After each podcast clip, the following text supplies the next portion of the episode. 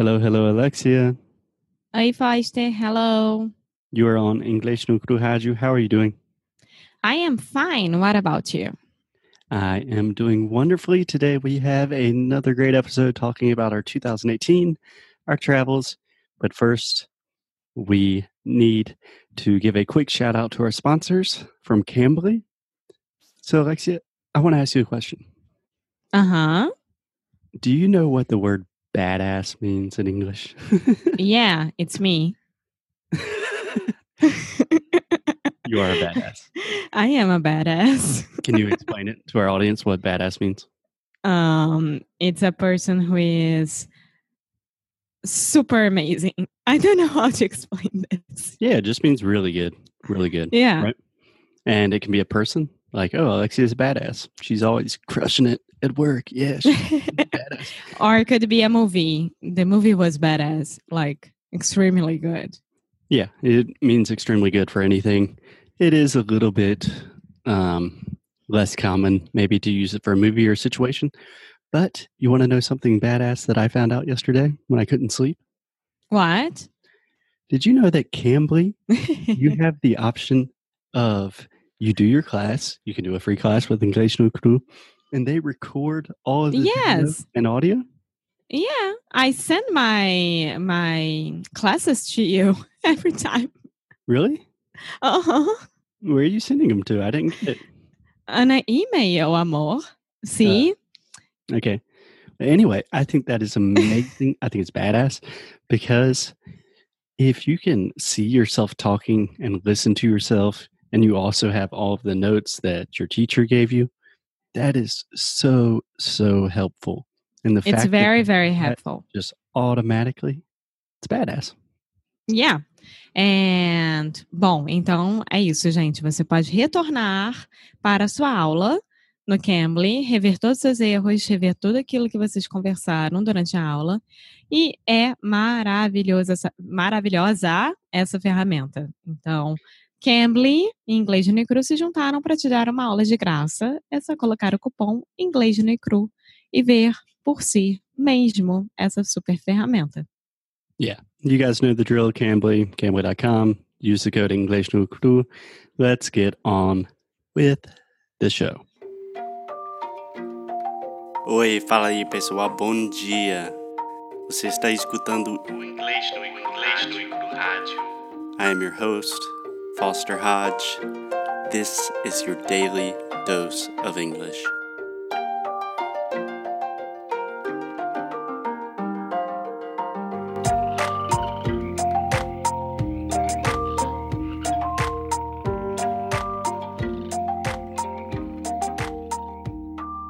Hey, Emma. Hey, Foster. What's up? I'm fine. What about you? No, oh, Alexia. What? What? what? Yeah. What? What is it? What I do? When I say what's up, you can't say I'm fine. You can, Ah. but it's incorrect. Gente, seriously, this is. I hate that. I hate that so much. I think I hate that more than the schwa sound.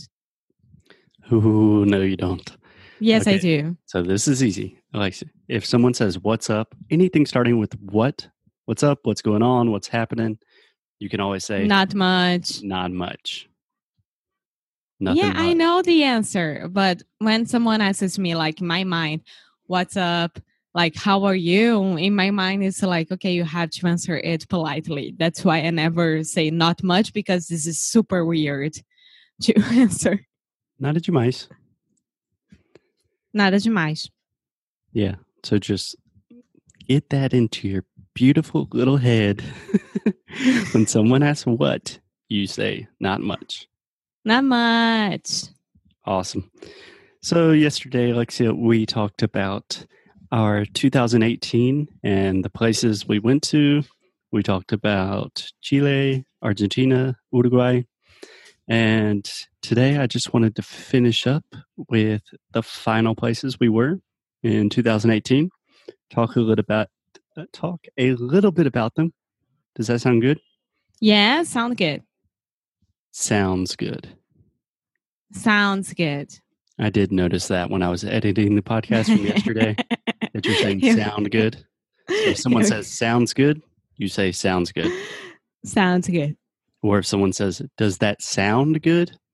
You could say, yes, it sounds good, or just sounds good. Okay. You need to Sounds good. Awesome. So, Alexia, after So who? Alexia, Ah, what do you think I said? I have no idea, but that's why. So, after where was the last place? After Uruguay, where did we go from Uh-huh. there? Brazil for me and the United States for you. So I came to Brazil. I spent the Carnival season in Rio. hmm I spent. I, I said that. Mm, I heard you say spend in the present, but I'm sorry, I'm being very hard on you today. I'll let it go. I spent.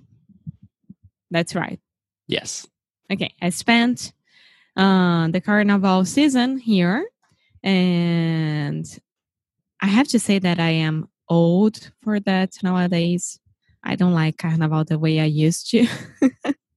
Yeah. Just so everyone has an idea, Alexia is 48 years old. She's a little too old for Carnival. no, uh, I mean, I I'm old inside, you know. I am a velha. I'm velha for this kind of things nowadays. Yeah. A great way to say that in English So you can say, I'm an old soul, So, yeah, or I have I'm an old soul. soul, which I agree. Yeah. Too. I've always hated I- Carnival. Makes me claustrophobic, makes me anxious. I have No, I used to be amazing, a badass carnival season. I was a badass. But I came to Brazil. I spent uh, I spent some time in Rio. You spent some time in United States, and then I went to United States to meet you. Yeah, that's right. And it was during the um, ah truck strike here in Brazil. Yeah, I would say the truckers strike.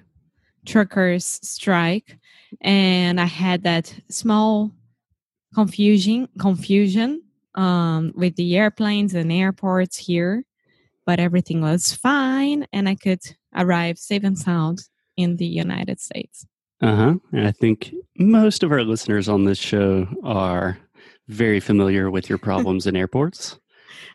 So, well that's why i love portugal i had no problems at all uh, uh, with europe uh, england was amazing portugal was amazing of course and spain was amazing so okay.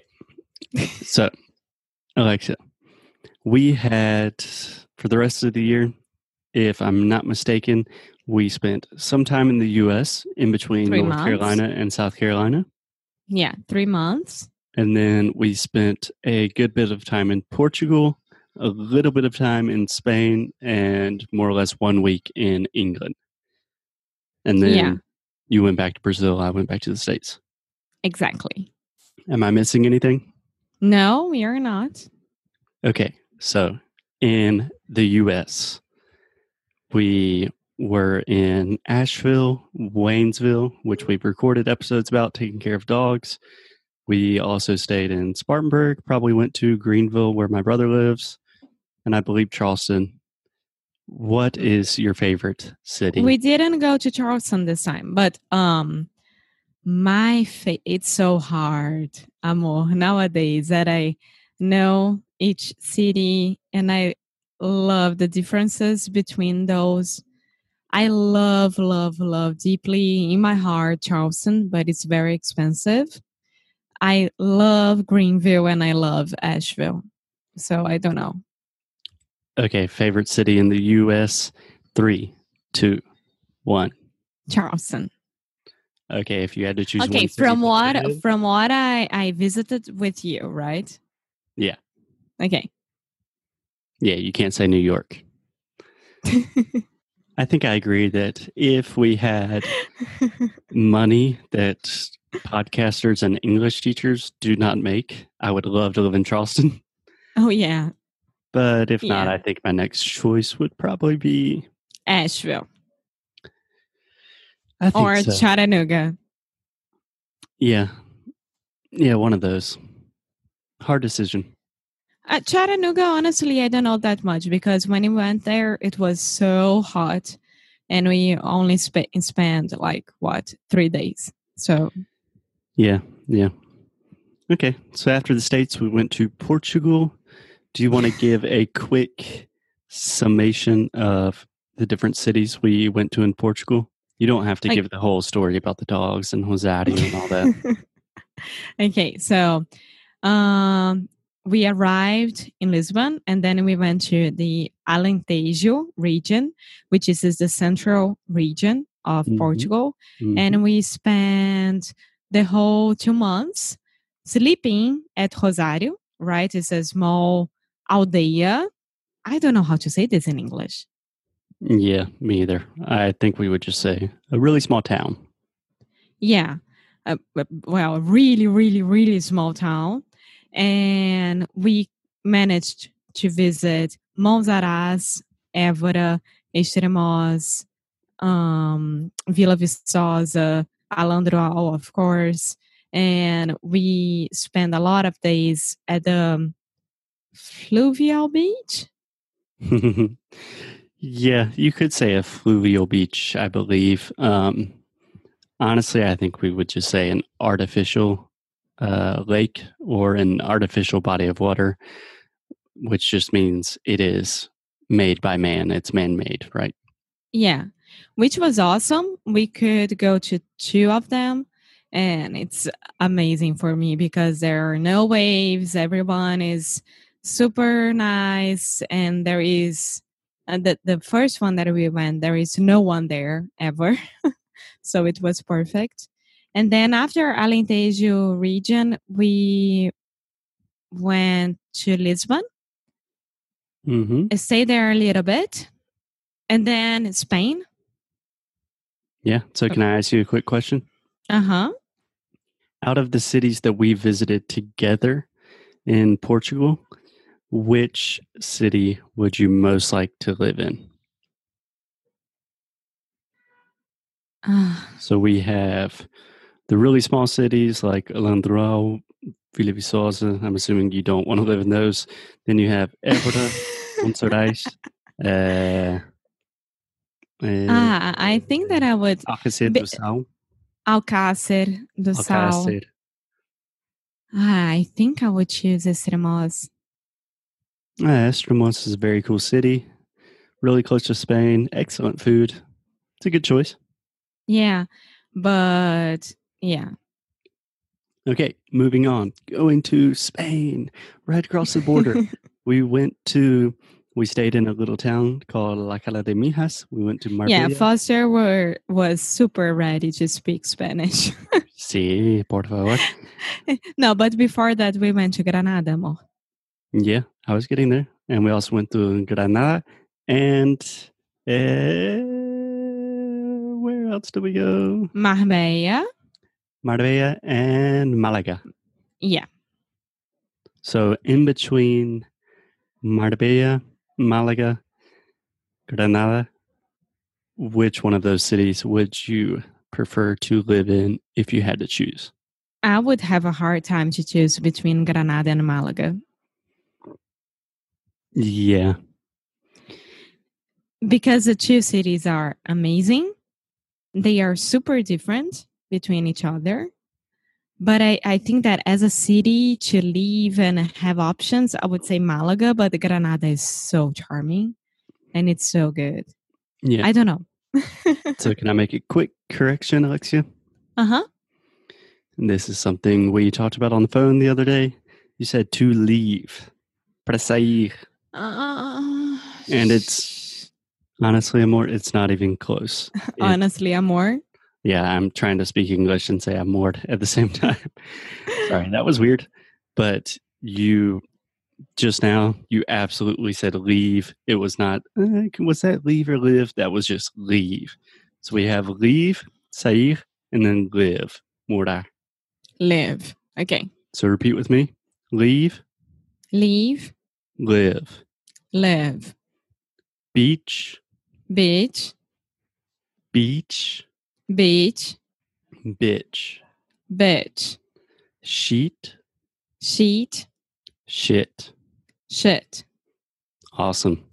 Okay, last thing of the day. We went to England. We spent time in London uh-huh. and Oxford. Which you uh-huh. prefer, London or Oxford? Oxford, of course. I don't have to think twice. Really? Why? I think most people would think that's weird. Most people think London is like the coolest city in the world. Oh, well, London is one of the coolest cities in the world, that's for sure. But it's a huge city. I wouldn't. I, I don't know. It's super ex- expensive. It's huge. Um, that is it's so expensive. yes. We we. I would love to spend a weekend at London, a week at London in London. Sorry, a weekend in in London. London. in London. And again, this is the schwa sound. So you're saying London. but it's just London. London. London. London. London.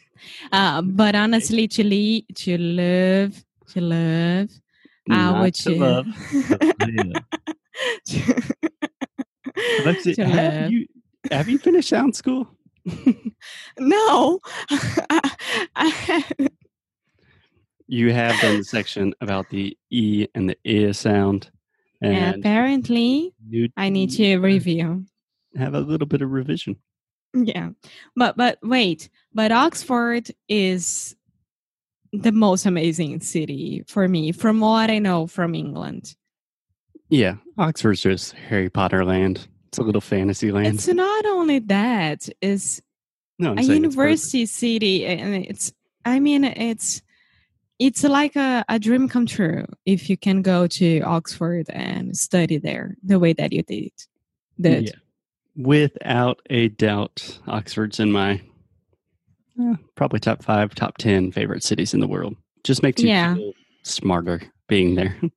And England gave me the pleasure of seeing Foster having trouble with the custom customs. yes, everyone knows that story. So yeah, I will never never forget, never forget. cool.